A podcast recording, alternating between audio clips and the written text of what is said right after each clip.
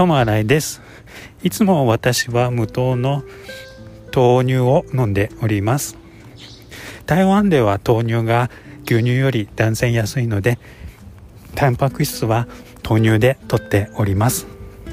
ですが最近いつも行くスーパーでその無糖の豆乳が売っておりません。他のスーパーに行っても売っておりません。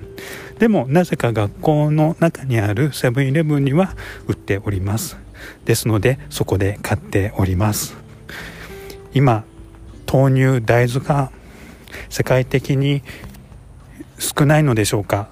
小麦みたいな感じなんでしょうか？よくわかんないですけど豆乳がなくなるなくならなければいいなと思います。